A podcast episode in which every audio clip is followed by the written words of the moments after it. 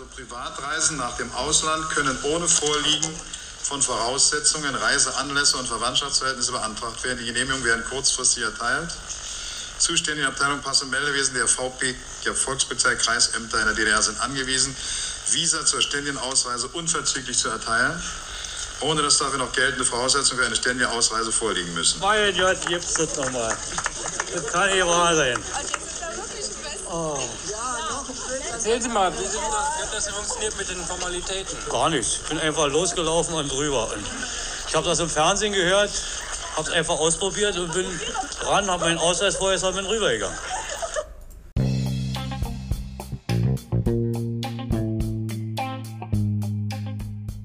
Rendezvous unterm Neonlicht. Der 80er Podcast über das Leben, Lieben und Sein in Berlin mit Markus Bartelt und Benjamin Lehmann.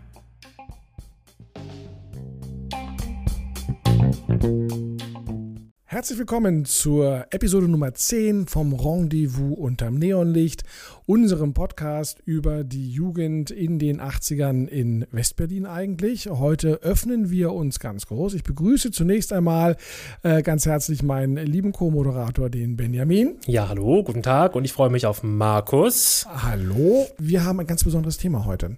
Und äh, das Thema, das wir heute haben, ist 30 Jahre Mauerfall. Das nähert sich ja gerade mit großen Schritten auf uns zu. Ein einschneidendes Thema für uns alle. Und äh, wir haben gesagt, das ist jetzt mal ein Thema, das wir nicht nur aus der Westberliner Perspektive betrachten wollen oder können, sondern äh, das betrifft Gesamtberlin und deswegen möchten wir auch jemanden dabei haben, der einen Ostberliner Blick mitbringt. Thomas Bechtle, der da ist. Herzlich willkommen bei uns bei unserem Podcast. Ja, danke.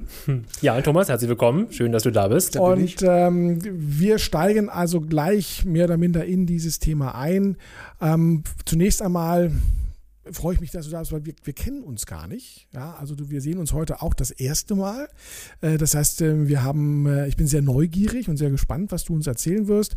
Thomas ist zu uns gekommen, weil wir einen Facebook-Aufruf gemacht haben und gesagt haben, wir brauchen jemanden, der Lust hat und Laune hat, über dieses Thema zu sprechen, der selber auch jung war zu diesem Zeitpunkt und uns eben erzählen kann, wie sich das für ihn angefühlt hat, als auf einmal in diesen ja, Tagen, wo sich sehr viel ereignet hat und überstürzt hat und dann eben das mit dem Mauerfall auch gekrönt wurde, wie das war letztendlich und dementsprechend ähm, würde ich dir die Frage stellen, wer bist du denn eigentlich? Also ich bin erstmal der, der das Casting gewonnen hat. Ja, das ist über den Recall hinaus, ja. Thomas.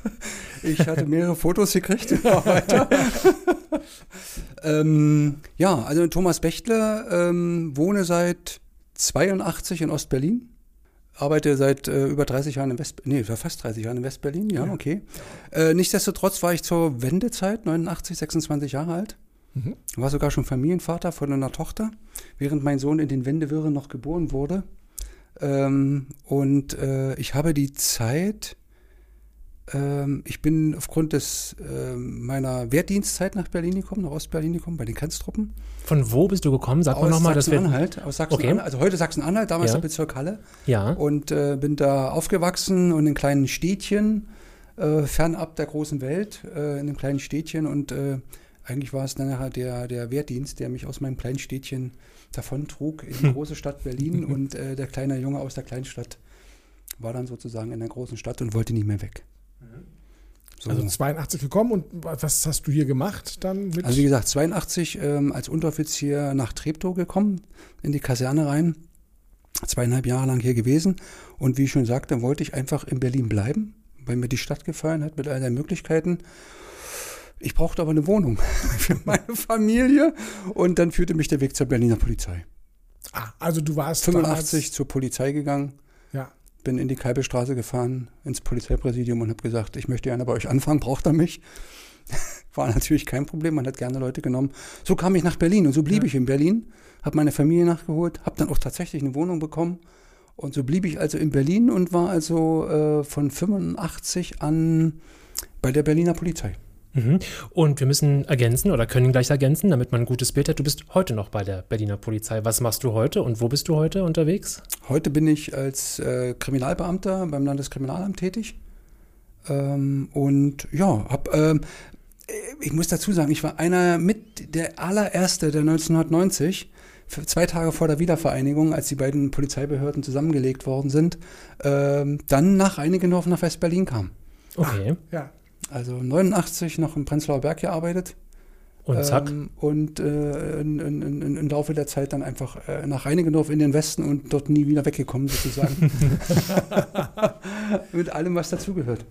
Und was, was warst du dann für ein, ein Polizist in Ostberlin? Warst du der, der Schupo oder, nee, Schupo, der, der, der Fopo, der, Fopo, Volks, der. Volkspolizist Volks- war Nein, das? das hieß Oder? auch Schupo. Hey, ist auch Schupo. Es gab auch Natürlich. Ja, das bringe ich euch noch bei. Ja, bitte. Ja. Also Schupo ist die Nein, Schutzpolizei. Schupo, und nee, ich bin, ich bin, ich bin im Prinzip war ich ähm, beim Militär, bei den Grenztruppen als Nachrichtenunteroffizier tätig und bin dann auch zur Abteilung Nachrichten äh, der Ostberliner Polizei gekommen, war dann als Kurier tätig, ähm, als im Kurierdienst, sie hatten so einen eigenen Kurierdienst und ähm, bin 88 zur Kriminalpolizei gewechselt. Das konnte ich. Ich hatte eine richtige äh, Ausbildung zum Schutzpolizisten. Das Einzige, was mir fehlte, war halt diese Funkwagen fahren. Die Praxis auf der Straße habe ich nie gemacht. Bin dann 88 zur Kriminalpolizei gewechselt, zur Fahndungsgruppe. Und mein Haupteinsatzgebiet war eben die Mitte Ostberlins, der Alexanderplatz, das Brandenburger Tor, Friedrichstraße, also praktisch die ganze Ecke, wo es später zur Wendezeit auch das meiste los war. Das war sozusagen mein Einsatzgebiet gewesen als normale Fahndung. Also ich vermisste Kinder, vermisste Erwachsene, irgendwo hier nach dem Rechten schauen, da nach dem Rechten schauen.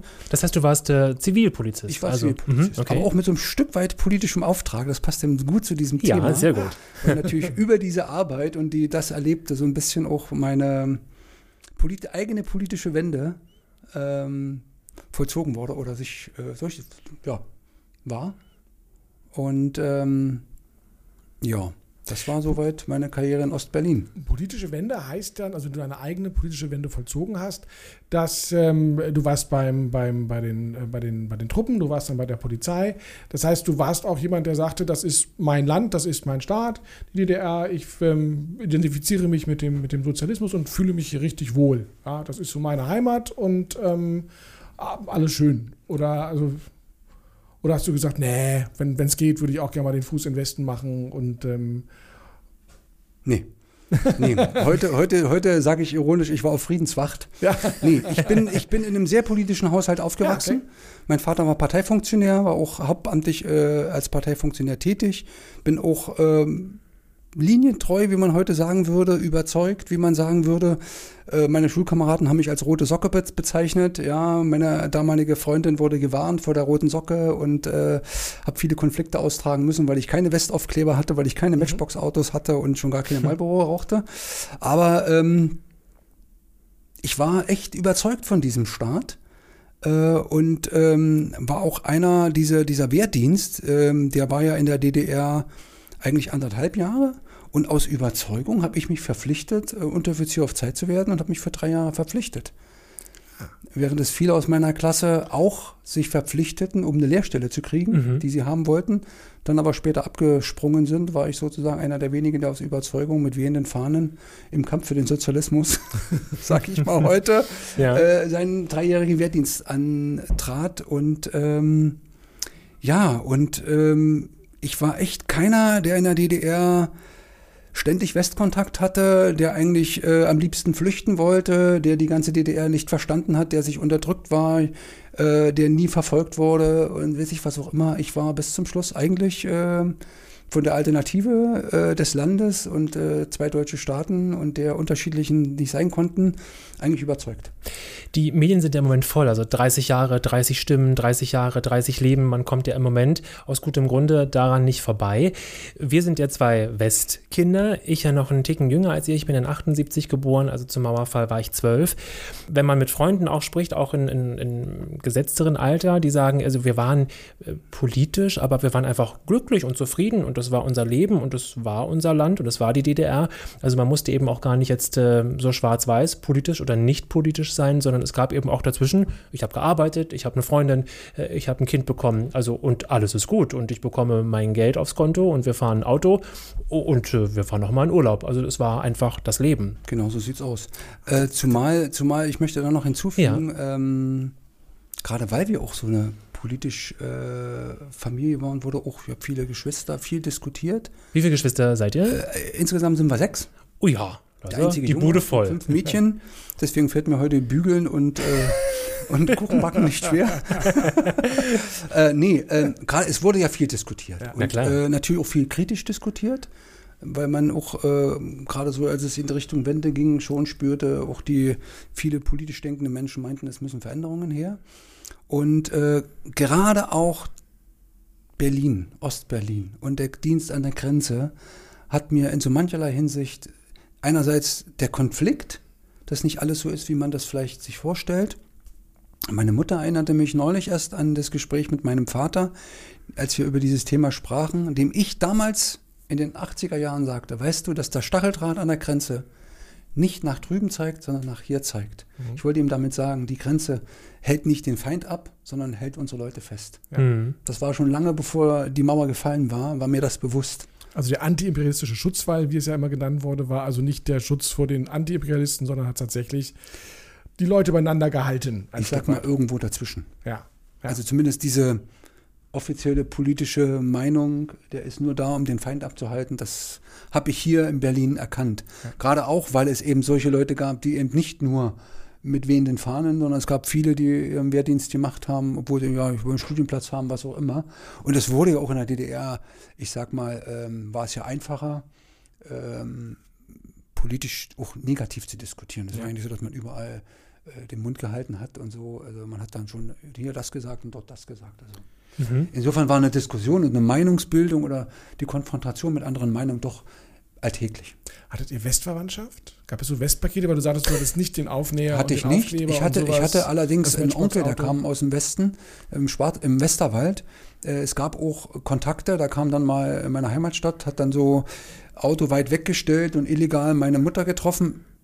Ich erinnere mich heute noch an den Nusskasten. Ich hatte gerade meine Ausbildung als Kfz-Mechaniker begonnen und kriegte einen schönen Nusskasten aus dem Westen. Und ich denke gleich, weil verfressen, denke gleich an edle Tropfen in Nuss. Nein, nein. Dann warst du beim Also, Fernsehen. fünf bis wir sind 19 auch nicht Millimeter wirklich Nüsse. Handwerklich begabt, ja, aber bei, also als Nusskasten, Ja, ist ja klar. der ist so jung, der Herr Lehmann. Das Also ist, das war der Westverband, hatte ich gehabt. ja, Und ich glaube, die letzte sehr, sehr intensive Begegnung, intensiv meine ich gerade politisch, war 88, als mein Großvater, der in Berlin lebte, starb und wir hier zur Trauerfeier getroffen hatten.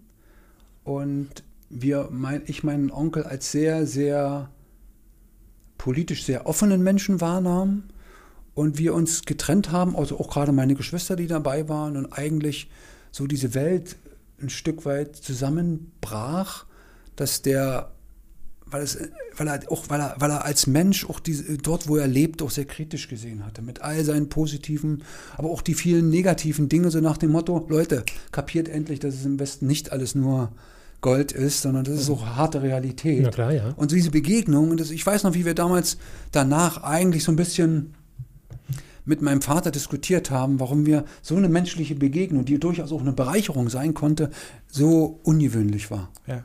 Das war 88. Ah, Das ist Wahnsinn. Ja, es, ist auf, es ist 30 Jahre und länger her.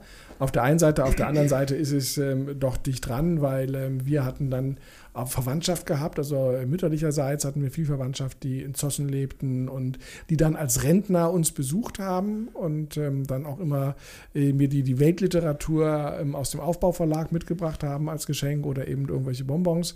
Ähm, also es gab da äh, die Berührung, aber das waren halt die deutlich älteren ja, Tante Gretel und wie sie alle hießen, ähm, das war weit weg, ja, und da, die kamen halt zu Besuch und man hat das als Kind zumindest so noch gar nicht realisiert.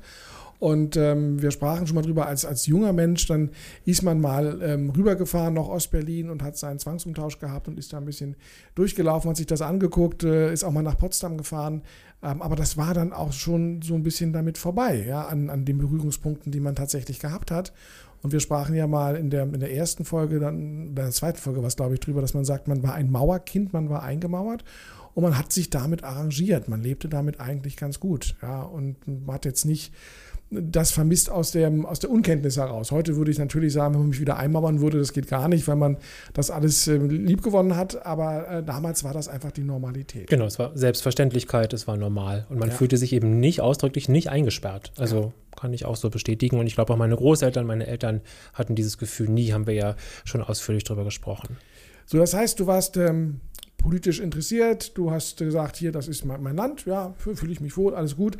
Und dann ging das ja 89 irgendwann mal so langsam los dass da äh, Tumult, äh, nicht Tumult, aber dass ein bisschen Bewegung da reinkam, dass ähm, ein Protest etwas lauter wurde, dass Menschen gesagt haben, wir versuchen Wege und Möglichkeiten zu finden, entweder einen Ausreiseantrag zu stellen, um ähm, die DDR zu verlassen, oder wir finden eben dann im Sommer hin 89 Wege über Ungarn oder dann auch über Tschechien, um da eine Ausreise hinzubekommen. Wie hat sich denn das für dich angefühlt? Hast du gesagt, das sind meine Mitbürger, die sind alle ein bisschen blöd, warum, warum hauen die jetzt ab hier? Oder äh, was stellen die hier eigentlich in Frage? Weil es geht uns doch eigentlich gut. Also hat, ähm, hast du da Unverständnis gehabt oder hast du, hast du gesagt, ähm, ja, dann sollen die halt gehen, dann bleiben nur die übrig, die, die wirklich auch noch für diesen Staat leben? Oder wie, was hat das in, mit dir gemacht? Es hat eine ganze Menge gemacht. Es fing eigentlich schon mit Perestroika und Glasnost an, mhm. als Gorbatschow an die Macht kam, der ja doch eine recht andere äh, Politik der Sowjetunion äh, fuhr. Es führte ja dazu, dass auch in der DDR den Sputnik, es war so eine kleine Zeitschrift, wo sehr viel Gedanken drin waren, verboten worden, wurde nicht mehr veröffentlicht. Das führte natürlich auch zu Diskussionen und gerade auch zu Diskussionen, was passiert dort. Durchaus gute Ansätze, durchaus äh, sinnvoll darüber zu diskutieren. Und in der DDR passierte das ganze Gegenteil. Man mhm. beharrt auf ihren starren, steifen äh, unflexiblen Kurs. Äh, und das sorgte gerade für die, die zwar sich in der DDR wohlfühlten, die aber auch politisch dachten, die irgendwo spürten, es bedarf Veränderungen. Und Leute, warum nutzt er diese Chance nicht? So, das war das eine. Und als es dann losging, diese, was ist so schön gesagt, Bewegung reinkam, äh, natürlich war es so ein Stück weit dazwischen. Auf der einen Seite reisen die Bürger aus und man wusste genau, es sind nicht alles, die politisch verfolgt waren, die in der Untergrundbewegung waren, sondern die wegen, wie sagte man, Lachs, ich glaube, äh, GTI, Marlboro und ja, genau. äh, was weiß ich, rüber, ja. an anderen rübergegangen sind und so weiter. Und da war natürlich auf der einen Seite totales Unverständnis, hatte man wenig Verständnis für, aber aufgrund der Masse der Menschen, die 89 dann auf unterschiedlichen Wege das Land verließen, ähm, haben wir so ein bisschen drüber nachgedacht, warum verschweigen wir das? Mhm. Warum die offiziellen Medien der DDR verschweigen das? Warum setzen wir uns damit nicht kritisch auseinander, um sozusagen mal zu hinterfragen, was gefällt euch nicht? Das fand nicht statt.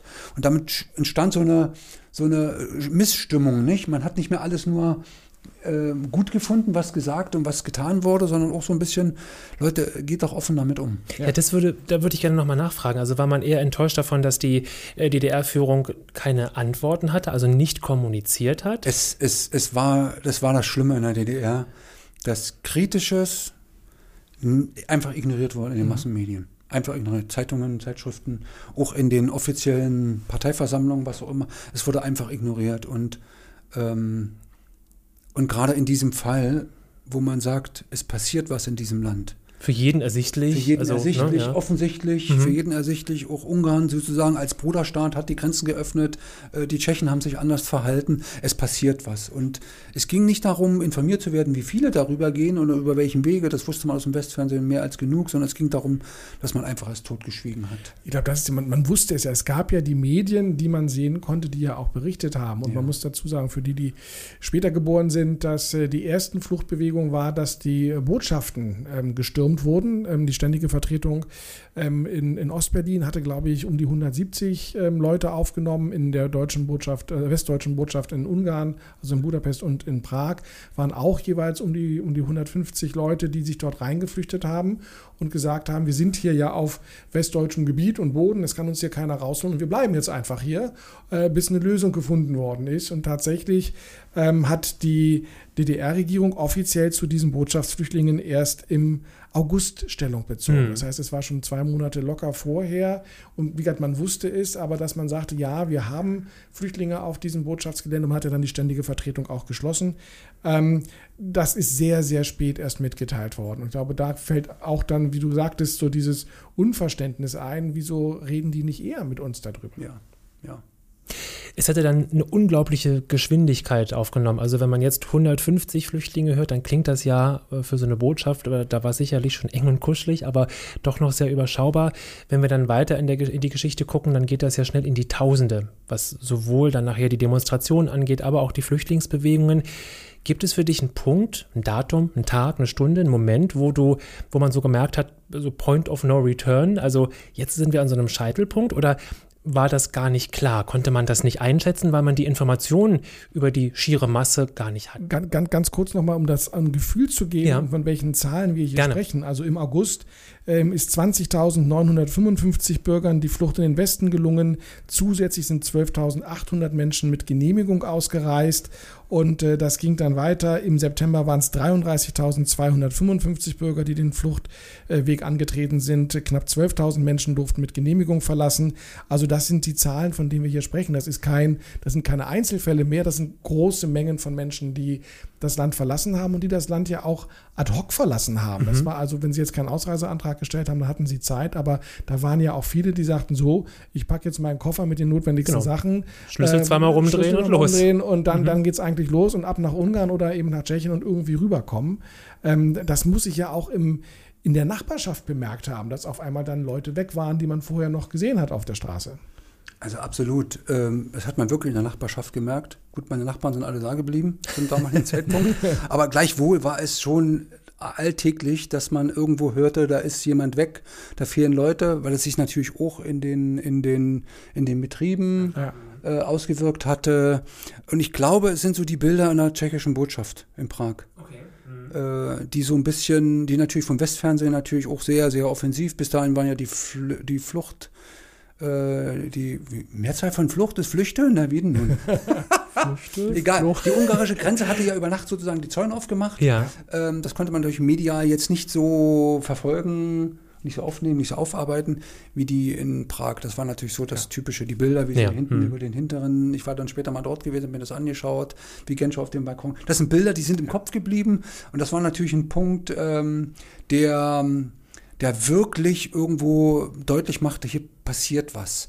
Und äh, du hattest vorhin den Begriff genannt, äh, Point of No Return. Ja, so, genau. ähm, da fiel mir ein, es ging ja nicht um Wende. Mhm. Es ging ja nicht um Abschaffung der DDR. Ja, genau, das, das hatte man es nicht auf dem Zettel. Es ging um, eine, um eine politische Wende. Ja. Gleichwohl war für uns nicht klar, wohin die führen würde. Aber man, ich glaube, ich glaube, der entscheidende Punkt war ein, ein Wechsel, ein personeller Wechsel einer, einer Führung der DDR. Honecker explizit, das war ja nun und alles, was so diese alte Riege, die einfach alte Ideale. Ich glaube, das war so für mich zumindest, also für meine Wahrnehmung immer so, das war als oberstes. Wie das im Detail nachher alles aussah mit den Wahlen, was, ich glaube, da hat man sich so keine, man brauchte einfach, weil man, wenn man diesen Personen, die dort an der Macht waren, einfach ähm, wenn die weg sind, kann sich vieles ändern. So war so die Hoffnung.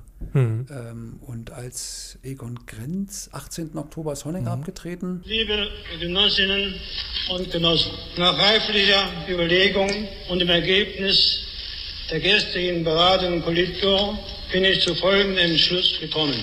Infolge meiner Erkrankung und nach überstandener Operation erlaubt mir mein Gesundheitszustand nicht mehr, den Einsatz an Kraft und Energie, den die Geschicke der Parteien des Volkes heute und künftig verlangen. Deshalb bitte ich das Zentralkomitee, mich von der Funktion des Generalsekretärs der CK, vom Amt des Vorsitzenden des Staatsrates der DDR und von der Funktion des Vorsitzenden des Nationalen Verteidigungsrates der Deutschen Demokratischen Republik zu entbinden.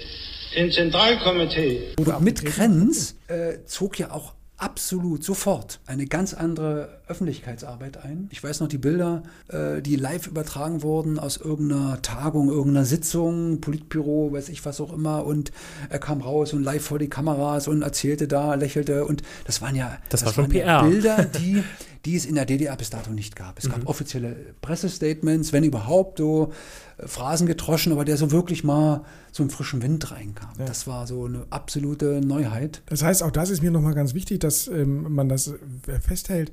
Ähm, auch wenn viele Menschen den Weg in die Flucht angetreten sind, es gab eben auch ganz, ganz viele, die einfach eine Veränderung wollten. Und äh, tatsächlich auch im Oktober auf den äh, Montagsdemonstrationen in Leipzig, die ja von Montag zu Montag größer wurden, also nachdem diese Massenflucht einsetzte, haben sie dann auch dort gerufen und skandiert, wir bleiben hier. Also es gab ja auch viele Menschen, die sagten, nee, abhauen ist nicht die Lösung und auch nicht für mich eine Alternative, sondern ich möchte die Zustände hier, hier verändern. Genau. Ja, weil ich möchte mein, meine Stadt, mein, mein Land ähm, lebenswerter machen oder einfach ähm, ja, ein bisschen politisch aufgelöster machen.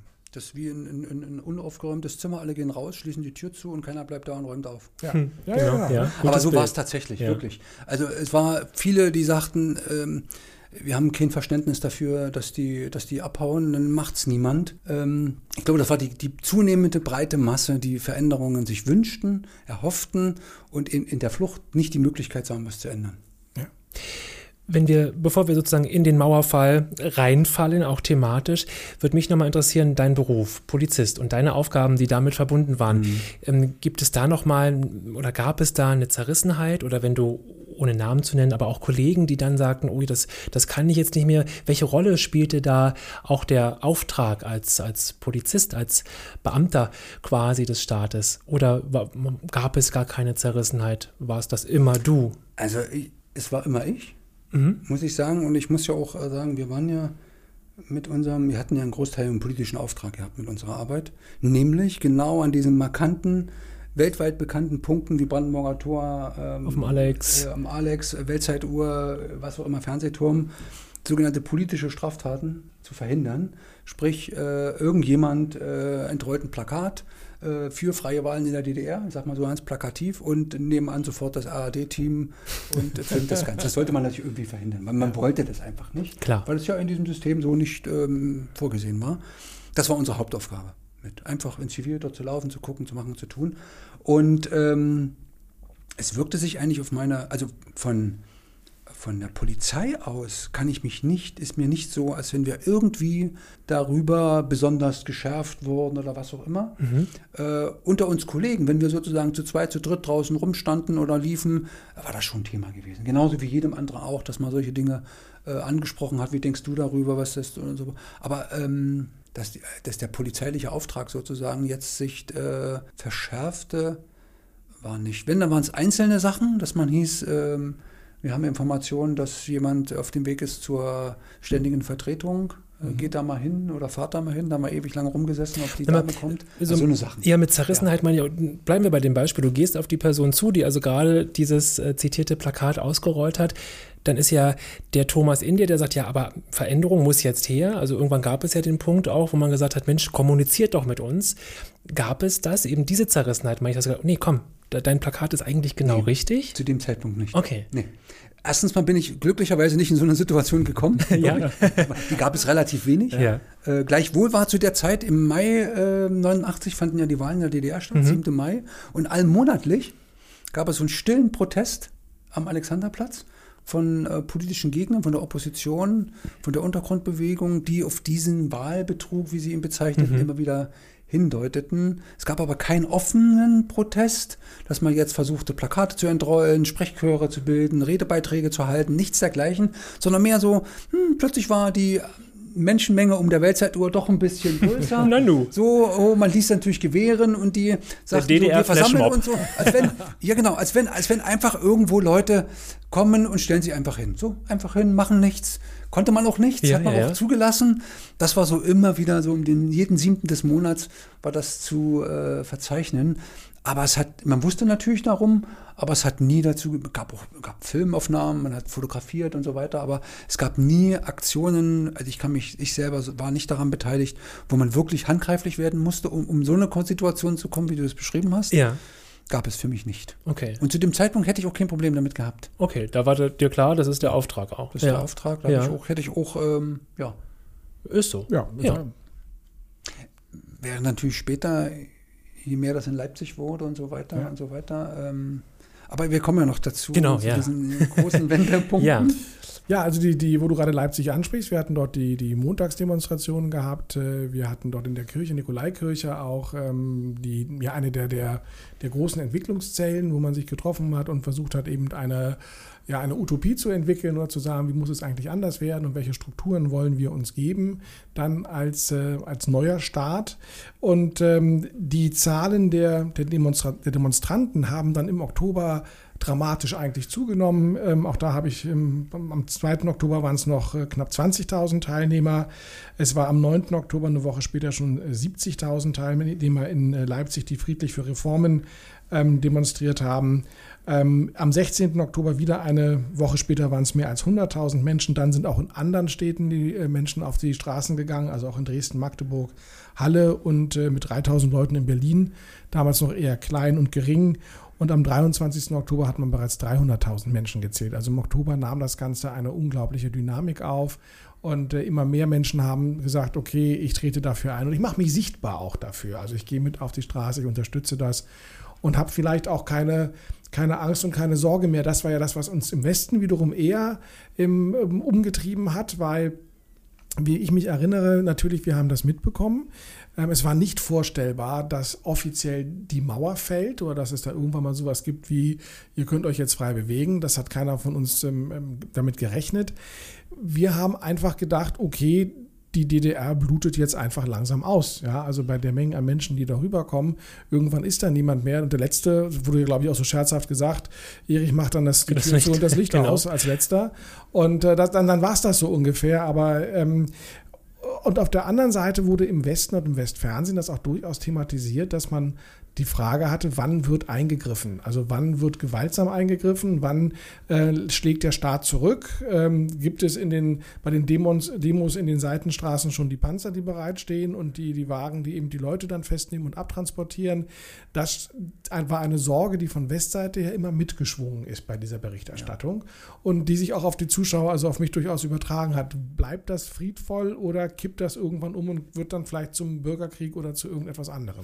Ja, und ich fand interessant in der Vorbereitung, ich habe mir viele Berichte auch angeguckt, die Medien sind ja nun mal gerade voll davon, ja, und das ist auch gut so, weil ich es auch nach wie vor spannend finde, dieses große politische Ereignis.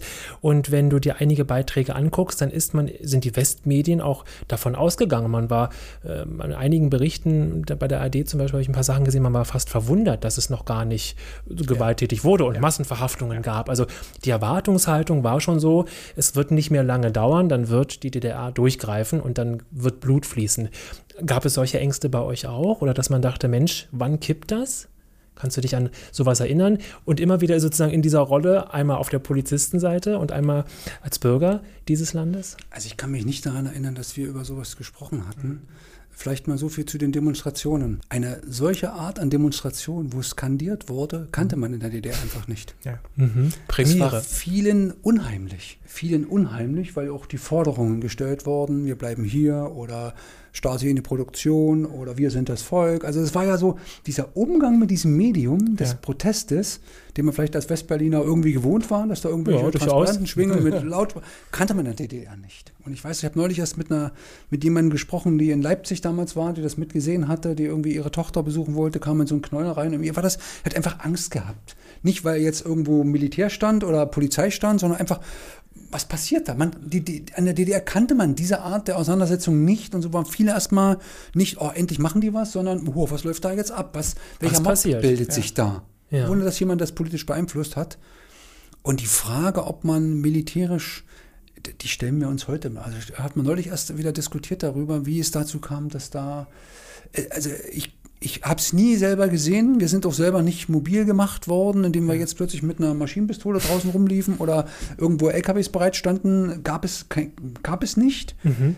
Gleichwohl, es gab ja, du hattest die Demonstration in Leipzig gerade mhm. so äh, erwähnt. Die erste große Demonstration äh, gab es ja am 7. Oktober ja. in Ostberlin ähm, als ähm, die Oberen im Palast der Republik den 40. Jahrestag der DDR ja.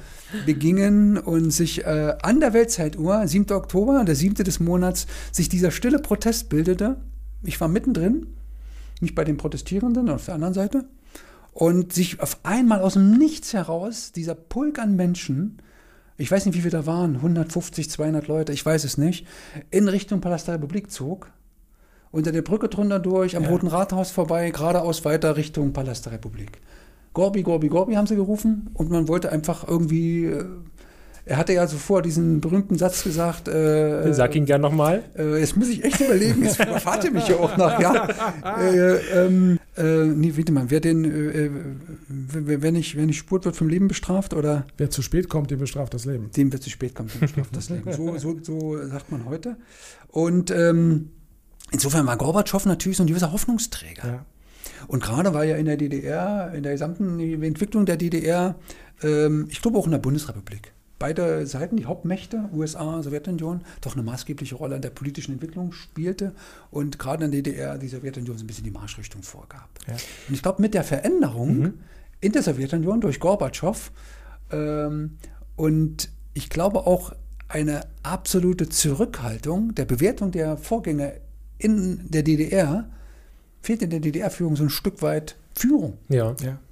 ja, die fühlten sich allein gelassen. Das war für die auch ziemlich neu. Genau so war es, ja, genau. Und ich glaube, ich glaube, dass man, dass man schon, ähm, ähm, dass man schon sich vorbereitet hatte. Ich kenne auch Leute, die wirklich in Alarmbereitschaft versetzt worden sind, die auf die LKWs gestiegen sind, die Maschinenpistolen dabei hatten. Will ich überhaupt nicht, äh, ja. Auch, äh, auch bei der NVA wurden Alarm ausgelöst und so weiter. Aber ich glaube, vielleicht auch einerseits, was die Demonstration anbelangt und zum anderen, was passiert da? Ja. Was wäre denn, wenn die Massen plötzlich Richtung Brandenburger Tor ziehen? Was wäre die, wenn die in die Grenzübergänge gehen oder was? Was ist zu Man tun? wusste es nicht. Die würden es überlaufen gab keinen Plan. wahrscheinlich. Man wusste nicht, was passieren wird. Und insofern äh, glaube ich schon, dass es Vorbereitung gab. Definitiv. Ja. Ähm, und ich glaube, es ist dem, der Unfähigkeit der DDR-Führung zu verdanken, dass sie nicht zum Einsatz kommen.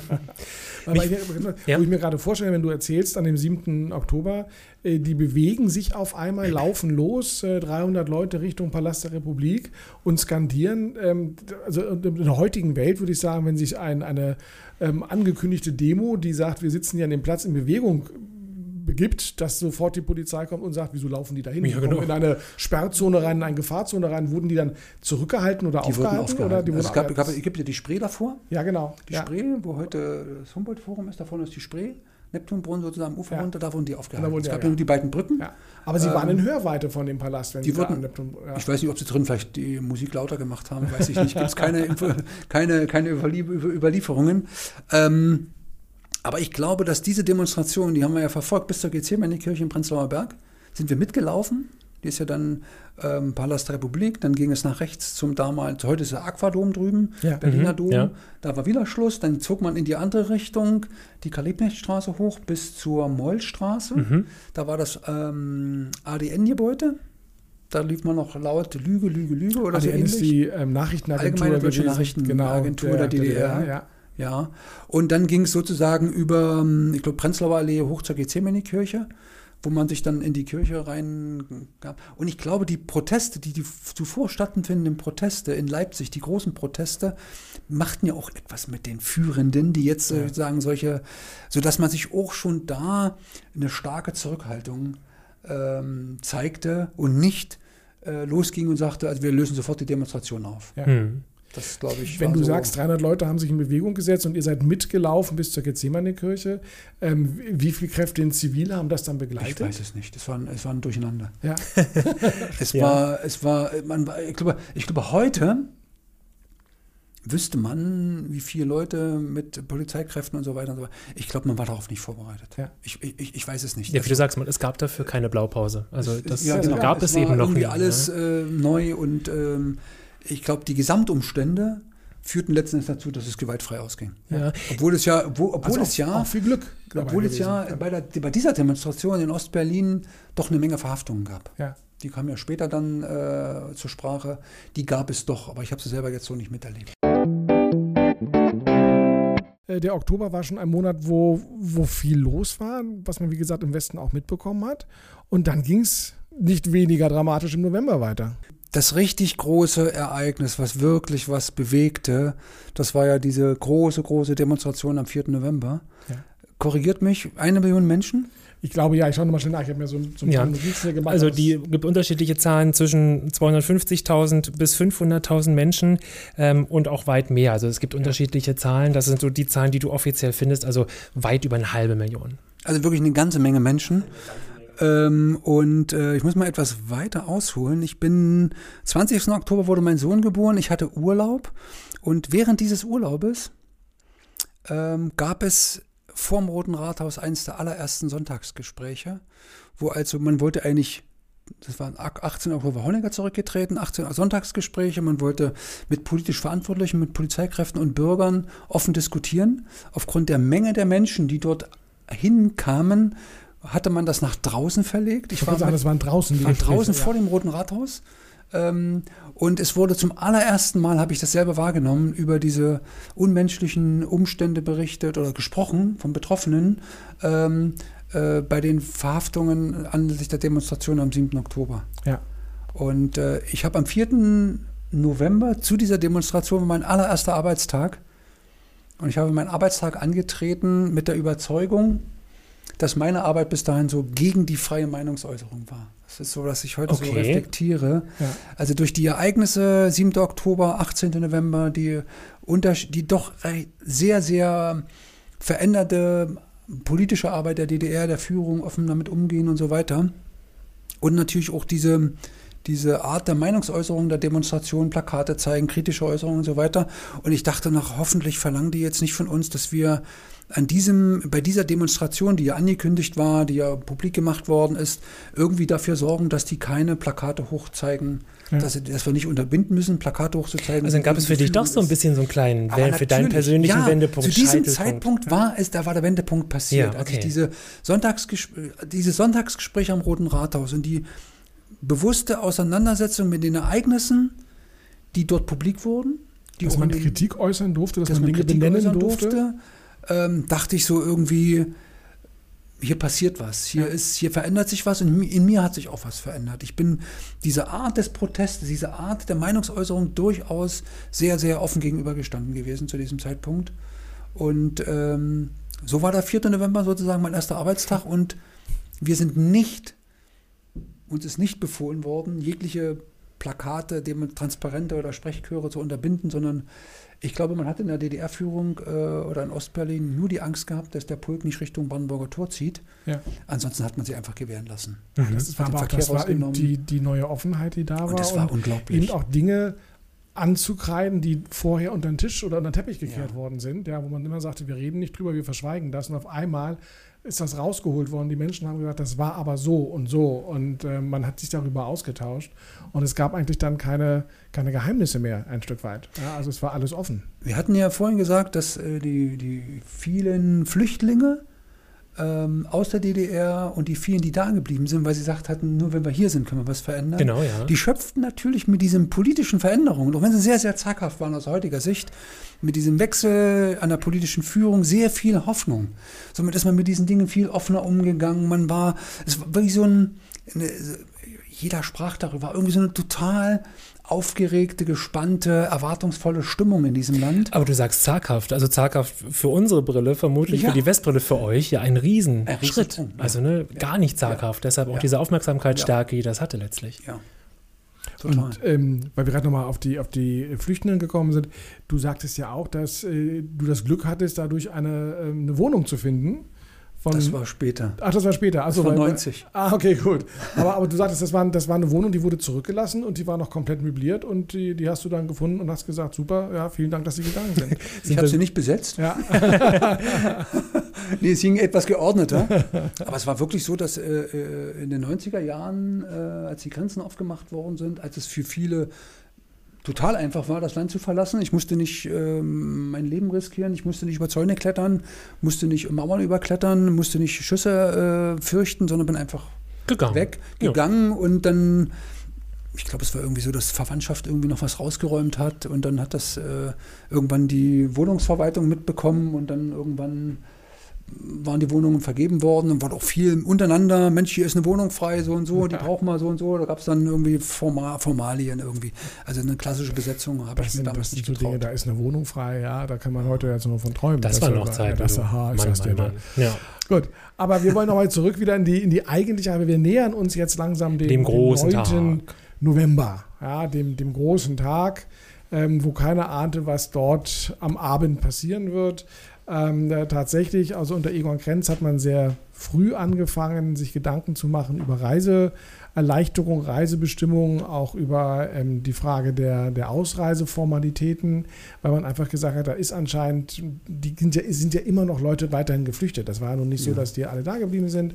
Und man sagte, da müssen wir ansetzen, damit wir die Bürger ein bisschen beruhigen können, um ihnen zu sagen, okay, du hast jetzt eine Reisefreiheit. Ich glaube, das wurde ja diskutiert, auch, auch dann Politbüro intern diskutiert und ähm, führte dann dazu, dass äh, diese Diskussion zu einer Pressekonferenz führte, dann letztendlich. Also es war ja, es war ja eins der großen Forderungen Ja. in diesen Protesten. Die Reisefreiheit. Wir wollen, wir wollen Weltanschauung durch Welt anschauen und nicht durch uns vorbeten, war so eine, Ja. eine, eine Logik daraus. Und ähm, ja, das Politbüro hatte den, oder man hatte den Auftrag, ein neues Reisegesetz zu veröffentlichen oder zu er erarbeiten, um diese Reisefreiheit zu gewähren. Und es kam zu dieser Pressekonferenz, die kennt jeder, man- jeder kennt den Satz irgendwie, wie er da im Papier stammelt und Bitte? Ab sofort, ab. Also Genossen, mir ist es hier also mitgeteilt worden, dass eine solche Mitteilung heute schon äh, verbreitet worden ist. Sie müsste eigentlich in Ihrem Besitz sein. Also Privatreisen nach dem Ausland können ohne Vorliegen von Voraussetzungen, Reiseanlässe und Verwandtschaftsverhältnisse beantragt werden. Die Genehmigungen werden kurzfristig erteilt. Zuständige Abteilung Pass- und Meldewesen der VP, der Volkspolizei, Kreisämter in der DDR sind angewiesen, Visa zur ständigen Ausreise unverzüglich zu erteilen, ohne dass dafür noch geltende Voraussetzungen für eine ständige Ausreise vorliegen müssen. Äh, ständige Ausreisen können über alle Grenzübergangsstellen der DDR zur BRD erfolgen. Damit entfällt die vorübergehende ermöglichte Erteilung von entsprechenden Genehmigungen in Auslandsvertretungen der DDR beziehungsweise die ständige Ausreise mit dem Personalausweis der DDR über Drittstaaten. Äh, Die Passfrage kann ich jetzt nicht beantworten. Das ist auch eine technische Frage. Ich weiß ja nicht, die Testpässe müssen ja, also damit jeder im Besitz eines Passes ist, überhaupt erstmal ausgegeben werden. Wir wollten aber sicherlich eine, inhaltliche Aussage. ist die, das tritt nach meiner Kenntnis, ist das sofort. Unverzüglich. Ich habe dann erst etwas differenzierten Blick darauf, weil ich diese, diese Rede oder die Worte etwas anders interpretiere. Und zwar, er verkündet, es gibt eine Veränderung im Reisegesetz. Es kann ab sofort oder es können ohne besondere familiäre Gründe bei den Reisestellen beantragt werden und werden genehmigt. Das heißt, ich gehe hin zum Amt, sage, ich, Ich will. möchte, kriege ein Visa und kann reisen. Während ja bis dahin es nur unter dringenden Familienangelegenheiten möglich war. So. Das hatte er gesagt. Jeder DDR-Bürger kann jetzt zum Meldestelle oder zum Amt gehen, wohin auch immer, und kann sagen, ich möchte gerne rüberreisen, kriege den Stempel in meinen Ausweis, kann zur Grenze gehen und kann rüberfahren. Und die Frage war, ab wann gilt das?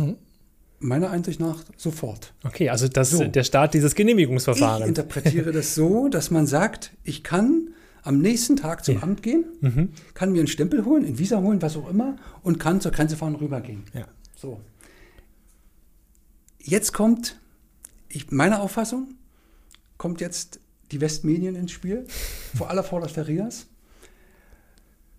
Ich weiß es nicht, aber ich glaube, es muss ja einen Grund gegeben haben, warum die Menschen plötzlich zur, Ur- zur Bornholmer Brücke fuhren oder so viele dahin fuhren.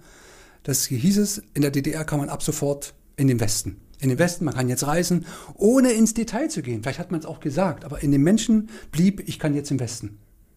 Ich glaube, dass Und das führte dazu, dass die Massen zu der Grenze Ja. gingen. Die Grenze stand natürlich da und so, "Äh, was ist denn jetzt los? Ja, die hatten ja noch keine Wir wissen Stempel, davon noch kein- gar nichts. gar nichts davon, Und das, genau. das, der- derselbe Grund, dieses die fehlende Führung, Ja.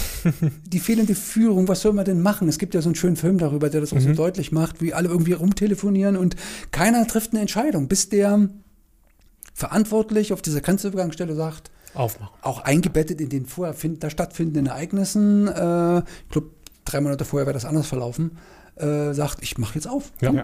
Hat bevor, ja- die, das war's. bevor die da durchbrechen, im Grunde genommen. Und das war's. Und keiner brauchte mehr aufs Amt gehen und sich ein Visa holen. Ja. Einen kann sich noch einen Stempel reinmachen lassen, aber so ist meine Wahrnehmung. Ja, also er hat nicht gesagt, die Grenzen ab sofort rüber und jeder, der jetzt will, kann rübergehen. Sag mal ganz kurz nochmal nachgefragt. Ich habe ja hier so ein, so, ein, so ein kleines Tagebuch, was ich damals äh, notizpunktartig geführt habe.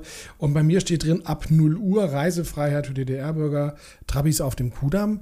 Äh, ist tatsächlich erst um Mitternacht der, der Baum hochgegangen und standen die vorher da? Oder das, das weiß ich aus der Erinnerung gar nicht mehr so genau. Oder sind die dann gleich nach der PK losgelaufen und haben gesagt, so, jetzt können wir? Ja, ich glaube, das war vor 0 Uhr. Ja. Aber müsste man nochmal in das in die also Geschichtsbücher mit dem zum Kudamm braucht man eine Weile. ja. Aber äh, ich, ich hatte Spätdienst an dem Tag. Wir hatten bis 23 Uhr Dienst und wir saßen am Brandenburger Tor und haben nichts davon mitgekriegt. Nur kein Radio, so Handy und oh, oh, Kopfhörer gab es damals noch Handy, nicht. sehr witzig, ich, genau. Ich weiß nur, wie irgendwie, mir ist es so, als wenn es irgendwie einen Funkspruch gab alle bleiben auf ihrem Posten. Also keiner, Erstmal Ruhe. Keiner fährt gucken oder sowas. ähm, sodass ich also von die überhaupt nichts, ich bin abends nach Hause gefahren, habe meinen kleinen Jungen ins Bett äh, noch begrüßt und bin schlafen gegangen. Ja, witzig. Und am nächsten Tag äh, plötzlich sagen alle, du, die Grenzen sind offen. Ich dachte, wie jetzt, die Grenzen sind offen. Das ging also mir ganz genauso. Ich war ja Student zu diesem Zeitpunkt und ähm, ich habe gerade noch mal reingeguckt. Ich habe die Woche davor sehr viel rumgelumpt und ähm, steht auch mehrmals sowas drin wie totaler Absturz bis 3 Uhr, ähm, was so das normale Studentenleben war. Kann ich mir heute gar nicht vorstellen. Nein, nein. nein. und ich bin tatsächlich am 8.11.1989 um 21 Uhr schlafen gegangen und habe auch vorher keine Nachrichten mehr gehört und nichts. Bin also friedlich ähm, in diesen 9.11. hinübergeschlummert und ich ähm, weiß noch, dass es dann äh, morgens das Telefon klingelte. Sowas wie Handys und was gab es ja alles nicht. Internet gab Nix es nicht. Da. Und es war ein sehr aufgeregter Freund dran, der, der zu mir sagte, ähm, Markus, äh, die Grenze ist offen. Und äh, die DDR-Bürger können sich frei bewegen und die sind jetzt alle hier in Berlin und so weiter und so fort. Und ich habe ihm das nicht geglaubt. Ich habe gesagt, weißt du was, verarschen kannst du jemand anders, ja, aber nicht mich. Und er sagte, nein, wirklich, die Grenze ist auf, die sind alle schon da, wir können uns frei bewegen. Und ich sagte, du, du hast mich jetzt geweckt und du kommst mit so einer blöden Geschichte, lass stecken. Und ich wohnte damals an der Kantstraße zwischen Kaiser Friedrichstraße und Wilmersdorfer Straße und er sagte dann einen sehr legendären Satz und das ist ja auch der Titel unserer Episode. Er sagte, hör doch mal, wie es riecht.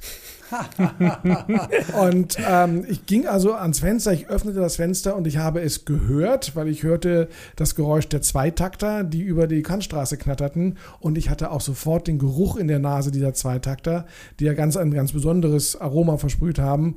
Und in dem Moment, als er sagte, hör doch mal, wie es riecht und ich das Fenster aufmachte, habe ich es realisiert, er hat recht. Ja, die Mauer ist gefallen und ähm, die sind jetzt alle da. Da sind sie. Da sind sie. Ja. ja und, und es war komplett unvorstellbar. Und ich weiß noch, dass ähm, ich trotzdem, äh, vorbildlich möchte ich an dieser Stelle festhalten, ich in die Uni gefahren bin und wir haben uns da alle getroffen, weil auch da Telefonketten und, und aber an der Uni haben wir gesagt, nee, das ist heute ein Tag, wo wir garantiert nicht studieren werden, sondern wir haben uns alle wieder aufgemacht von Dahlem aus und sind dann Richtung Stadt gefahren, weil wir sagten, das müssen wir mit eigenen Augen sehen und erleben. Aber ich habe es genauso wie du erstmal verschlafen. Ich habe es nicht verschlafen. Ich war zwölf und mein Großvater ähm, habe sehr viel Zeit bei meinen Großeltern verbracht, weil meine Mutter alleinerziehend war und wir sind sofort losgefahren zum Brandenburger Tor, sind auch durchgekommen bis zum Brandenburger Tor und ähm, ich ja noch als Steppke, zwölf Jahre alt, wurde dann auf die Mauer gehoben und habe dann da diese unglaubliche Tiefe, die Dicke der Mauer erstmal begriffen, zumindest dort an dieser Stelle, meterdick. Und ähm, diese Stimmung und das macht mir heute noch, wenn ich daran denke, ich kann, kann euch beschreiben, wie es riecht. Ich kann, also bekomme Gänsehaut, wenn ich auch als Zwölfjähriger ja erst an diesen Moment denke. Mein Opa, der da unten irgendwo jubelte und äh, die Bierflaschen gingen durch die Reihen und äh, ein Trubel, ein Jubel und ich habe das als Zwölfjähriger wirklich aufgenommen. Es ist ganz fest gespeichert auf meiner Festplatte. Ich hoffe, das bleibt dann noch lange, lange gespeichert. Ich muss jetzt noch mal ganz kurz korrigieren, was ich gerade erzählt habe von den Terminen her. Mhm. Die Mauer ist am Abend des 9. Novembers gefallen mhm. und es war der 10., wo wir dann morgen morgens mhm. aufgestanden sind, ja. nicht der neunte morgens. Ähm, bin ein bisschen, ist aber in meinem Alter auch nachzusehen, dass man das dann ja. durcheinander bringen kann. Ähm, ja, aber das, das war spannend und ich weiß zum Beispiel bei mir auch, dass ich, ähm, dass ich Freunde hatte, ich glaube, die, waren, die haben studiert in Mannheim zu dem Zeitpunkt und die haben das gehört und die haben sich ins Auto gesetzt und sagten, wir, also das ist jetzt so wichtig, wir müssen nach Berlin. Es gibt keinen wichtigeren Ort auf der Welt als Berlin. Die sind dann auch am ja 10., am 10.11., äh, genau. am 10. selbst auch noch ganz spät bei mir angekommen, nämlich äh, um, um 0.30 Uhr, also dann schon am 11. morgens um halb eins. Aber die haben wirklich diese Fahrt auf sich genommen, weil sie es mit eigenen Augen sehen wollten, was hier in Berlin passiert. Und wir sind Brandenburger Tour Kudamm gelaufen. Ähm, viele Menschen haben im Europacenter übernachtet, weil sie auch gar nicht mehr zurück wollten. Es wurde getrunken, es wurde gefeiert. Es war ein einziger Taumel dann letztendlich. Hast du auch gefeiert? Oder wann hast du gefeiert? Äh, gar nicht gefeiert. Thomas ist ja ins Bett gegangen nach dem Dienst. Ja, gut, aber, aber, am nächsten Tag vielleicht gefeiert. Aber äh, wenn ich euch so reden höre, muss ich sagen, es war. Ich, also, äh, Moment, ich, anders. ja. als Polizist ist man nicht einfach rübergefahren. Es gab nachher auf Arbeit einige Kollegen, die schon drüben waren. Ja. Und wir warteten irgendwie alle auf die Genehmigung, die dann auch recht bald kam. Das heißt, wir haben dann auch bevorrechtigt äh, irgendwie einen Stempel, einen Ausweis gekriegt oder was auch immer. Ich weiß nicht, welche Formalie damals notwendig waren. Da konnte man reisen. Und ich habe es wirklich erlebt. Ähm, bin, glaube ich, Bornholmer Brücke das erste Mal rüber äh, und erlebt, äh, man kriegte in, in, in Stadtplan die Hand gedrückt, man kriegte Blumen in die Hand gedrückt. Das war eine friedliche Stimmung. Und ich glaube, dieses Ereignis, dieser, dieser Taumel, diese, dieses Gefühl hat zum ersten Mal die Stadt vereint. Mhm, Ja. ja. Ich glaube, das trifft es ganz gut. W- Wann war das erste Mal dann bei dir? Ich- ich an weiß dem, es an dem nicht. Freitag, an dem Samstag? Oder? Ich weiß es nicht mehr, wie viele Tage später Ja. das war. Es war einige Tage später. Ich bin dann auch mit Sack und Pack rüber und habe das Begrüßungsgeld abgeholt. Ja, ja, ja. Ja, Ja, also man musste ja, es gab ja nichts Schlimmeres, als drüben zu sein und nicht einkaufen gehen zu aber können. ja. Nein, ich, also ich muss das mal suchen. Ich hab, wir haben viele Fotos gemacht aus diesem, aus diesem ersten Wochenende. Die liegen noch bei mir in irgendeiner Kiste. Ich versuche die mal bis zur Veröffentlichung rauszusuchen und werde sie dann mal bei unserer Facebook-Seite posten. Ähm, äh, die Kannstraße bei mir damals am U-Bahnhof Wilmersdorfer, da war eine ähm, Bankfiliale. Ich weiß gar nicht mehr, welche Bank das war. Ich glaube, es war so eine deutsche Bank. Und an der Ecke Kannstraße, Wil ähm, Kaiser-Friedrich-Straße war eine Aldi-Filiale. Und es war tatsächlich die eine Schlange, die quasi vom S-Bahnhof Charlottenburg ähm, um die Kannstraße zur Deutschen Bank führte. Und da standen die Leute ganz geduldig an, um sich ihr Begrüßungsgeld abzuholen. Dann ging die Schlange von der Bank rauskommend zurück zum Aldi und dann sind die alle in den Aldi rein und haben sofort die 25 Euro umgesetzt und sind dann wieder mit der S-Bahn nach Haus gefahren. Ja, aber diese, diese Bilder, ich versuche sie rauszusuchen, ähm, sind wirklich ein, äh, einzigartig. Und ich war einer der Versorger, also nicht ich, sondern stellvertretend meine Schulklasse, unsere ganze Schule. Es war, wie du gerade gesagt hast, so ein toller Satz, äh, die Stadt war das erste Mal vereint und es war ganz selbstverständlich. Wir haben sofort ähm, am 10., 11. oder 12., man müsste nochmal nach dem Wochentag gucken, wurden wir schulklassenweise, ich bin in Neukölln zur Schule gegangen, in der Karl-Marx-Straße, ins Albert-Schweitzer-Gymnasium, wurde klassenweise eingeteilt, man hatte den ganzen Tag frei und man kochte Tee und man kochte Kaffee, denn unten an der Karl-Marx-Straße waren auch zwei Bankfilialen, auf der Ecke auch eine Deutsche Bank, an die andere kann ich mich nicht erinnern. Und wir haben diese Schlangen, diese unglaublichen Schlangen, also als Zwölfjähriger gefühlt Kilometerschlangen mit Kaffee versorgt, mit kleinen belegten Brötchen versorgt, die da eben auf die Ausgabe dieses berühmten 100-Markscheins warteten. Und das, was du erzählst, es ist so, so, ich habe das so noch nie gehört. Und ich finde das ja auch so, weil man, alle waren irgendwie glücklich. Alle waren glücklich, alle haben irgendwie was. Ähm, äh, es war, ich weiß nicht, wie lange das so ging. So ein paar Wochen war das wirklich eine sehr, sehr unglaubliche, feierliche Stimmung. Alle waren irgendwie bereit, was zu geben, zu erklären, zu fragen und zu tun und das. Also es war echt unglaublich. Man muss ja auch mal sehen, dass ähm, meine Eltern zum Beispiel eine Generation war, die den Bau der Mauer erlebt haben, 61. Da waren die nämlich äh, 20 Jahre alt.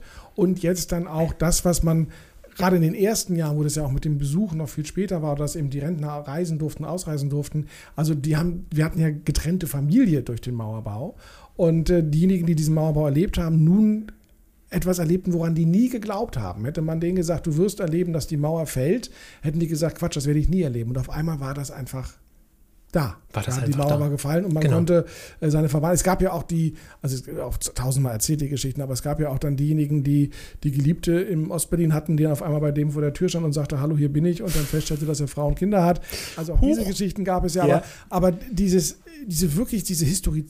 Historizität, wow, tolles Wort. Also das, das, das war, man hat, man hat wirklich, glaube ich, gefühlt, das ist ein ganz bedeutender Moment in der Geschichte. Das ist jetzt hier, Ist ja. ja, das ist, Das ist nicht was Großes. Eine Wahl oder sowas, sondern hier passiert was.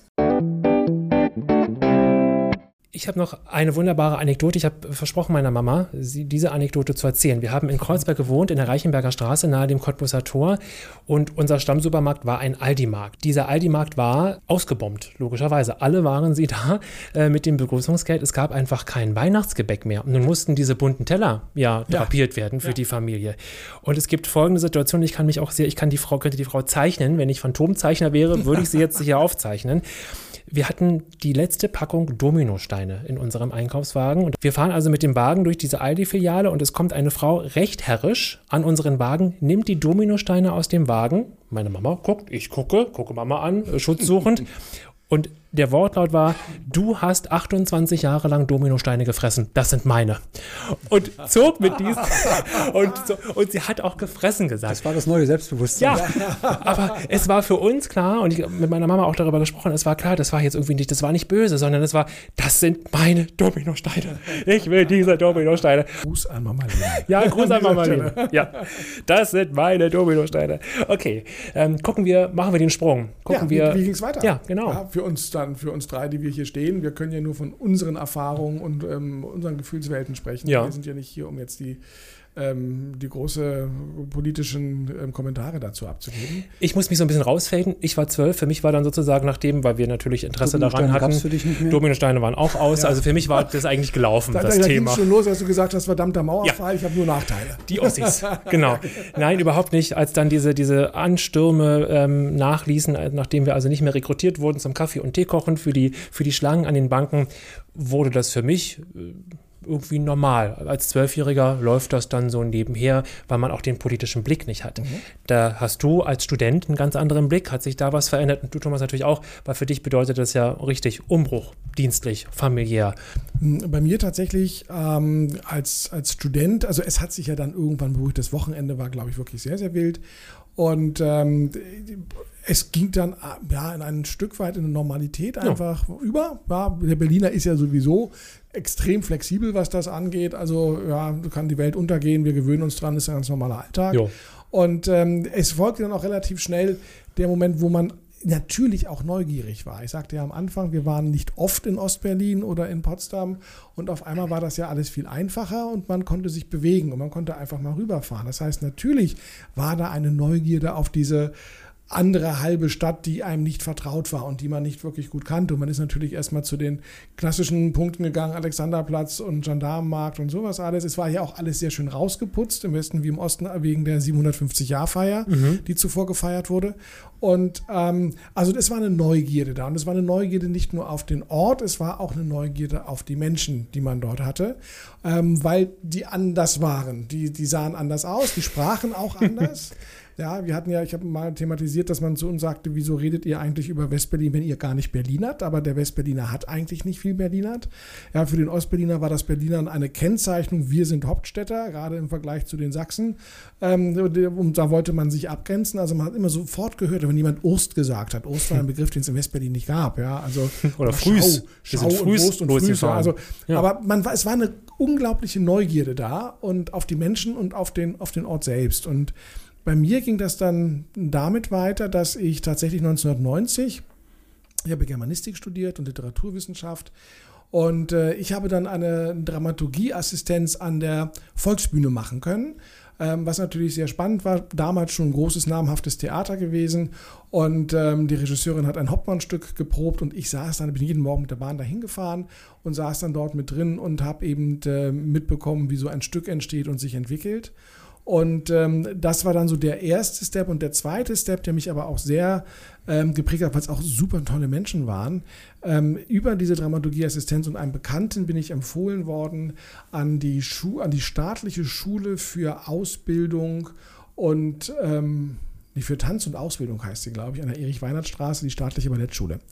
Und die staatliche Ballettschule hatte ja damals schon einen sehr hohen Stellengrad, weil dort große Talente ähm, rausgekommen sind. Und äh, schon zu DDR-Zeiten lebten dort in dem Internat äh, Westkinder aus Kanada, aus den Vereinigten Staaten, aus Deutschland, die dann dort aufgenommen wurden, äh, sich natürlich dann auf, wieder nach Hause fahren konnten, aber die dort diese unglaublich gute, hohe Ausbildung äh, genießen wollten und diese Spitzentänzer vorgebracht haben. Und da ähm, Martin Puttke, das war, das war der, das, das, das Oberhaupt dort. Und ähm, die haben halt relativ schnell erkannt, ähm, sie haben jetzt andere Bedingungen, sie müssen sich auch mit anderen Ballettschulen jetzt noch anders messen und haben auch schnell erkannt, ey, da hat sich ein Wirtschaftssystem verändert, wir brauchen einen Förderverein.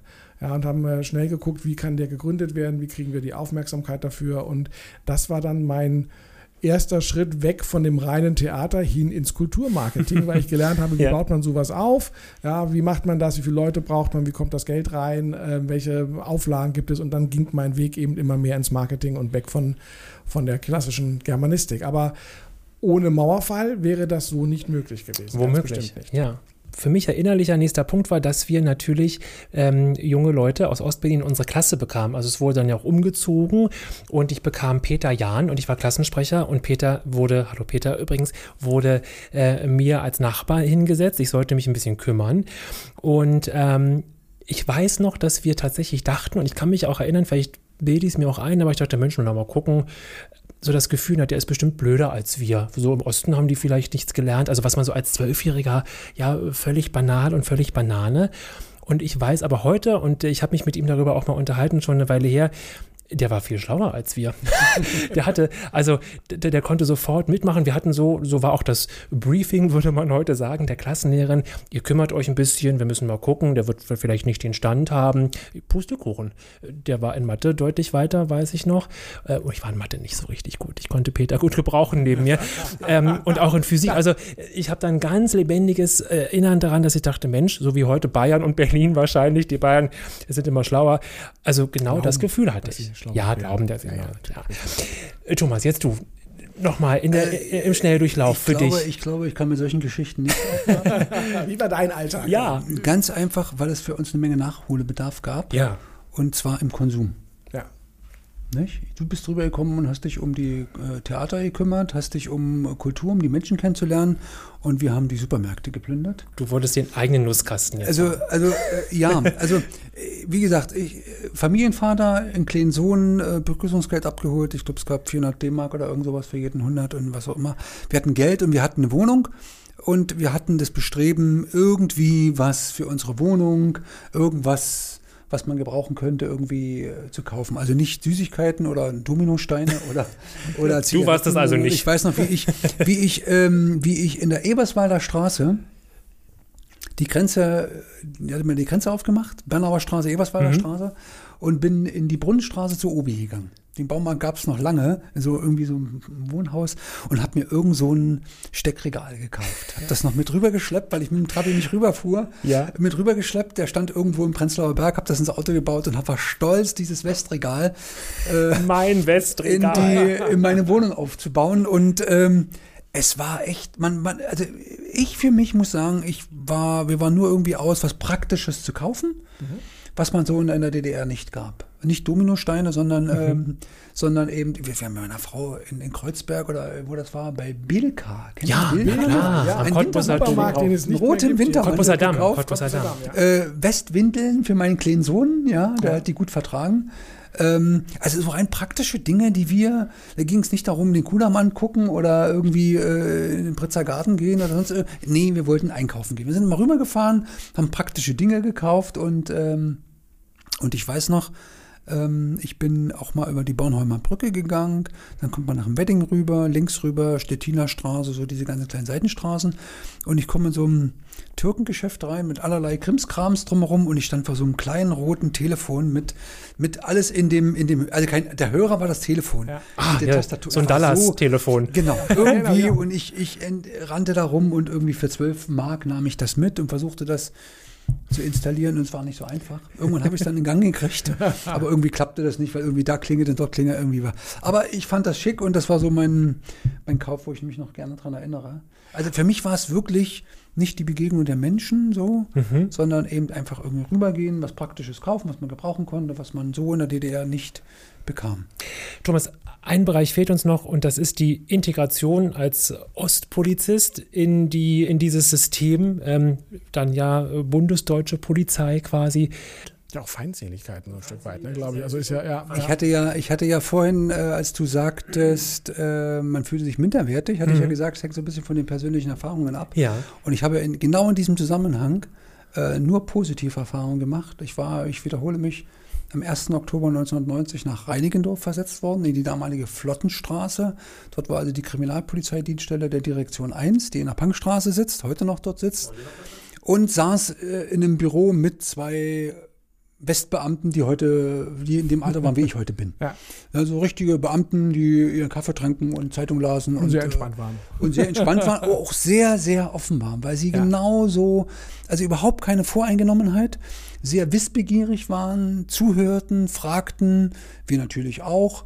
Und das entstand so eine sehr angenehme Stimmung, die mich so ein bisschen, nicht, an die ich mich immer wieder gerne erinnere, wie wir wirklich so über die DDR nachdachten. Ich weiß noch, wie ich mit meinem Kollegen im Opel Rekord, hm. der hatte Lederhandschuhe an, fuhren wir nach Schöneberg in die Belziger Straße ähm, da ist heute noch das Sicherstellungsgelände der Polizei. Ja. Wir mussten irgendein Fahrzeug besichtigen. Und ich saß in diesem Auto auf dem Beifahrersitz, diesen Geruch werde ich nie außer vergessen. Wirklich, der fuhr so, alles war da. Damals war es so, dass man mit seinem Privatwagen konnte man als Dienstwagen anmelden. Dann hat man ein bisschen Entschädigung ah, bekommen. Ah, okay. Und deswegen konnte man mit dem Privatwagen sozusagen Dienstfahrten durchführen, sofern sie jetzt nicht irgendwie gefährlich waren. Und das sind so Erlebnisse, die ich einfach mit was sehr, sehr Positivem verbinde. Und ähm, eigentlich habe ich in der ganzen Zeit dieser Annäherung, des Kennenlernens, des Integrierens, des Lernens äh, nie negative Erfahrungen gemacht. Ja. Das Einzige, was ich so immer so erlebt hatte, waren, dass plötzlich dann 1990, 1991 im Laufe des Jahres auch mal Kollegen nicht mehr zum Dienst erschienen, weil man rausfand, äh, die war durch die Gaukbehörde, die waren bei der Stadtsicherheit, die hat man ja. erstmal vom Dienst suspendiert und so weiter. Damit entstand auch die Frage, war ich irgendwo dabei? War das dann so Generalverdacht? Irgendwo? Es war kein Generalverdacht. Also ich, ich glaube, ich glaube, es war für mich sehr schnell klar, dass es nicht einen Generalverdacht gibt. Die haben damals immer gesagt, Leute, wenn es andersrum kommt, wir hätten die alle entlassen. Aber diese, heute würde ich das Rechtsstaatlichkeit bezeichnen, diese Rechte, Verwaltungsgerichte aufzurufen und so weiter. Das war mir damals zwar nicht erinnerlich, aber in der Praxis erlebte man dann das, dass einige nochmal klagten, Widerspruch gingen. Es war auch erstaunlicherweise, dass mein damaliger Chef den Kollegen, die sozusagen erst monatelang dort gearbeitet hatten, die integriert waren, plötzlich vom Dienst suspendiert worden, dass man denen nicht Anfeindungen und irgendwie was entgegen, sondern ich weiß noch, wie einer bei meinem Chef im Büro sitzt und äh, ich kriege so mit, wie die darüber diskutieren, wie er versuchte, ihm zu helfen. Okay. Mhm. Nicht zu sagen, du bist jetzt bei der Stasi gewesen, mach mhm. dich mal davon, ich will ja, dich nicht ja. sehen, sondern welche rechtlichen Möglichkeiten gibt es? Er hat keine Wertung vorgenommen, aber hat dann gesagt, du hast die Möglichkeit, Widerspruch einzulegen, nimm den Rechtsanwalt, du kannst vom Verwaltungsgericht klagen und so weiter. Also auch da in diesem Punkt, wo man vielleicht denken könnte, die Leute sind sofort verloren, fallen gelassen worden, hat gab's man halt die Menschen gesehen und gab es Unterstützung. Mhm. Es mag vielleicht ein Einzelfall gewesen sein, aber ich habe es so ja. wahrgenommen. Und ähm, insofern war diese Vereinigung der Polizei, ich bin dann wirklich auch lange dort geblieben in der Dienststelle, auch mit den Kollegen zusammen. Ähm, sehr, sehr prägend war dann auch nochmal die Schulungen, die man besucht hatte. Ja. Also sprich politische Bildung, äh, Strafprozessrecht, Verwaltungsrecht etc. Und gerade das Fach politische Bildung. Grundgesetze, die Artikel, Ausformung des Grundgesetzes äh, und die wenn ich heute noch den Leuten erzähle, dass ich der Meinung bin, dass das Grundgesetz dafür da ist, um den Bürger vor der Übermacht des Staates zu schützen, gucken mich alle groß an und sagen, wie, wie jetzt nochmal? das habe ich damals verinnerlicht und wirklich auch, davon bin ich heute überzeugt. Das ist eines der besten Verfassungen haben, mhm. die äh, unveräußerliche Grundrechte ähm, niedergeschrieben haben, die uns alle schützen. Und ähm, das war damals so die ersten, die bewusste nochmal so ein Stück weiter von dessen, was ich sowieso schon äh, an verstoffwechselt, verstoffwechselt ja. hatte, ähm, wirklich aufgesogen habe. Und immer einhergehend auch mit der, mit diesem neuen Erkenntnis, mit diesem neuen Blick, die Rückschau auf das, was man selber in der DDR erlebt hatte. Nicht die Verteuflung, schlecht fertig, ja. sondern die kritische Auseinandersetzung, auch mit dem eigenen Leben. Ähm, ähm, das war so das gewesen. Das ist es ja. heute noch im Prinzip, dass man immer eine Rückschau hält. Wie war das in der DDR? Warum konnte es dazu kommen? Was hat man falsch gemacht? Und, und so weiter und so weiter. Also, ja. Wie war das dann von uns mal weg jetzt äh, mit deinen Kindern? Also die müssten ja heute dann, dein Sohn ist 89 geboren, der müsste jetzt 30 sein, ja. Ja, Tochter ein bisschen älter vermutlich. 30 geworden. Also meine Kinder, wie gesagt, mein Sohn ist 89 geboren, da kann sich daran überhaupt nicht dran erinnern, ja. der ist äh, fast schon westlich sozialisiert.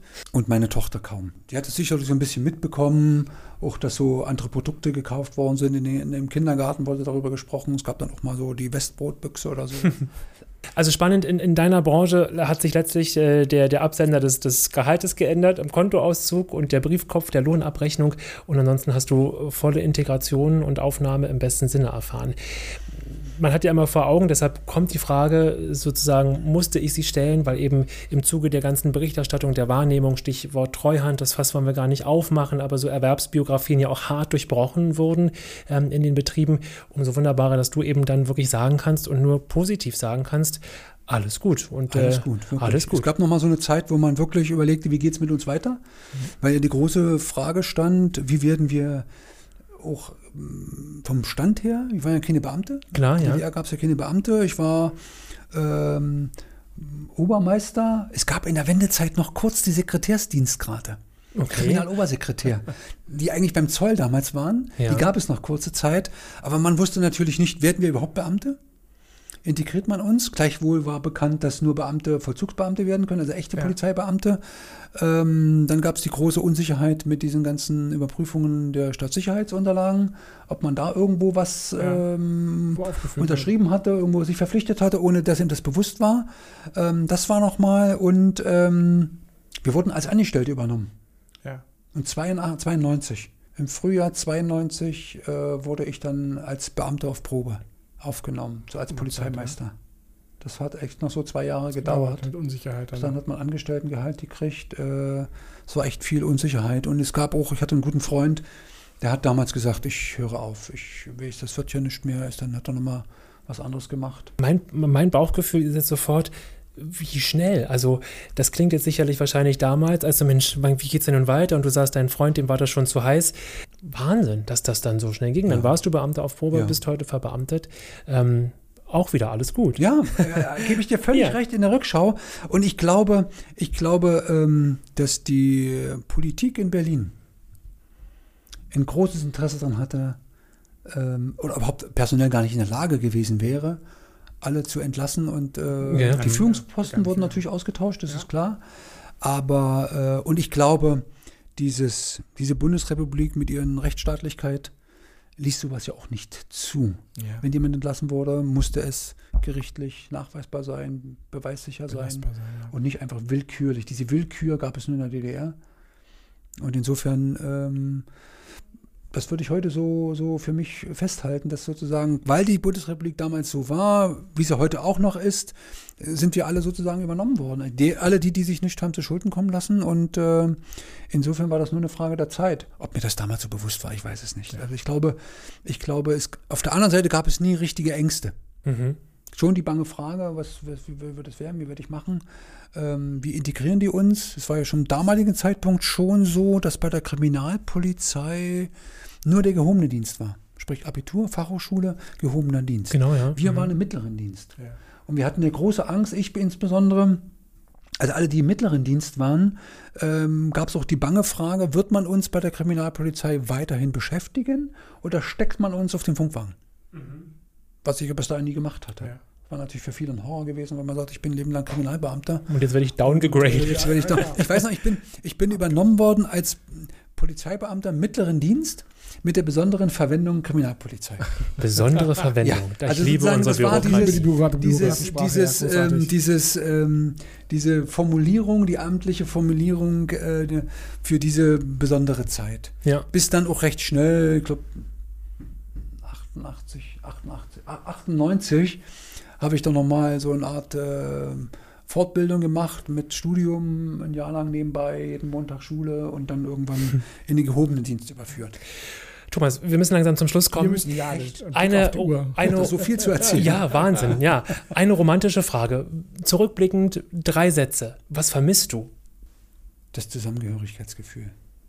Es ist wirklich so, diese, ich bin damals in Marzahn gewohnt, wohne ich heute noch, Plattenbau, Hochhaus, ähm, 21 Etagen, äh, 160 Wohnungen. Ähm, es war, es gab, wir haben sicherlich nicht der größte Teil dieser Leute, aber irgendwie war man, es gab so ein Gemeinschaftsgefühl. Wenn man nur im Frühjahr draußen den Weg gefegt hatte und so weiter, man war irgendwie dichter beieinander. So, man wurde mehr wahrgenommen. Man wurde mehr wahrgenommen. Ja. Es mhm. war irgendwie so, aus welchen Gründen auch immer, das will man jetzt nicht, könnte man auch vertiefen, warum da die Ursachen dafür, Diktatur, Grundstrukturen in der, Diktatur, egal. Aber Ja. dieses Lebensgefühl, dieses, das vermisse ich wirklich. Wir müssen noch, eine, noch mehr Folgen mit dir machen. Unbedingt. Es gibt noch viel zu erzählen. Ja. Vielen Dank jetzt erstmal. Wir sagen dass, danke. Ähm, du deine Geschichte mit uns geteilt hast hier. Es war sehr, sehr spannend und ich glaube auch für die, die uns zuhören, ist das sehr spannend gewesen. Die Zeit ist wie im Fluge vergangen. Ich habe ein bisschen immer auf die Uhr geschielt. Das ist eine sehr lange Folge, die wir hier haben. Aber es ist eine unglaublich spannende Folge und ich glaube, nichts ist spannender als Das Leben. gelebtes Leben. Ja. Und ich glaube auch, ähm, für mindestens für die, die sich interessieren dafür, und das sind ja die, die diesen Podcast hören, ist das für die einen vielleicht nochmal der Anlass äh, zu einer Reise in die eigene Erinnerung. Und für die anderen ist es einfach vielleicht auch nochmal zu hören, wie eine Zeit war, die sie nicht kennen, weil sie da noch gar nicht geboren waren. Ganz genau. Ähm, wie gesagt, ich kann nichts anderes sagen, außer herzlichen Dank, dass du da warst und mit uns gesprochen hast. Ich bedanke mich vor allen Dingen, Markus, äh, dass ich da sein durfte. Denn du erinnerst dich vielleicht an unser erstes Gespräch, wo ich sagte, wollt ihr meine Geschichte wirklich hören? Weil sie nicht in diese typische Ja. äh, Mauerfall-Geschichte äh, hassen DDR, immer ausreisen wollen, Opfer sein der DDR, sondern ganz ganze Gegenteil. Aber Markus kam zu mir und sagte, das war das erste, also wie geil, in Anführungszeichen. hast du natürlich nicht gesagt, hast dich feiner ausgedrückt. Aber wir haben jemanden, der, der eine ganz andere Seite, also eben nicht die, ja, und da war ich arbeitslos gewesen, also nicht diese, die, nicht diese Verzweiflungsstimmen, ähm, die es zuhauf gibt, sondern genau die. Und das nehme ich heute für mich auch mit. Es war alles gut. Und es war davor irgendwie alles gut, also in der DDR. Und jetzt ist auch alles gut. und das ist besser. Und da ist vielleicht was, äh, was auch ein bisschen schlechter. Und ich glaube, ich glaube, weil wir gerade den 30. Jahrestag des Mauerfalls feiern, ich glaube, es ist 30 Jahre danach auch wirklich gewagt. Nee, es ist erlaubt und auch wird öffentlich wahrgenommen, auch die andere Seite Ja, Ja, finde ich toll. Markus, ich hatte dir von dem wunderschönen Film äh, Und der Zukunft zugewandt erzählt, Ja. Wo zum ersten Mal auch so eine, die andere Seite bewusst dargestellt wird und nicht nur mit Schwarz-Weiß. Äh, die Ausstellung Das vergessene Land muss ich empfehlen. Also deswegen passt dieser Postcard. Deswegen habe ich so fürchterliche Lust darauf gehabt und mir hat es wahnsinnig Spaß gemacht. Vielen Dank. Und wenn ihr Lust habt, komme ich nochmal. Ja, das wollen wir nicht ausschließen. Wir werden das ähm, auf jeden Fall Ja. äh, weiter planen. Das war die Episode 10. Wenn ihr Ideen, Eindrücke oder auch unbedingt mal hier zu uns kommen wollt, das ist schön hier, oder Thomas? Das ist nett hier. Man kommt, kommt zu uns plauschen.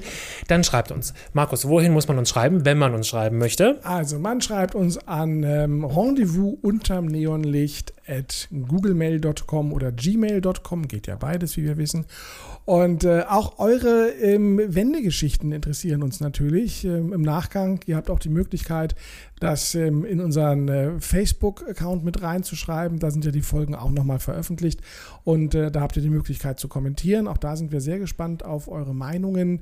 Also das Rendezvous unterm Neonlicht im Zweifelsfall bei Google eingeben. Dann findet man all die Stationen, wo man sich äußern kann. Wir freuen uns sehr darauf.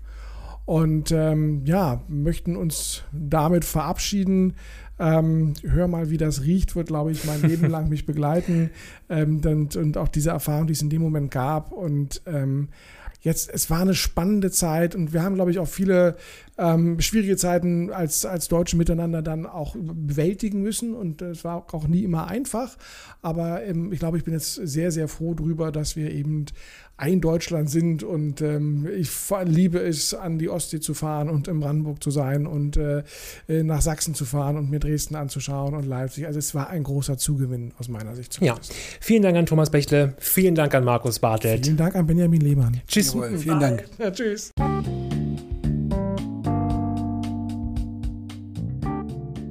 Rendezvous unterm Neonlicht.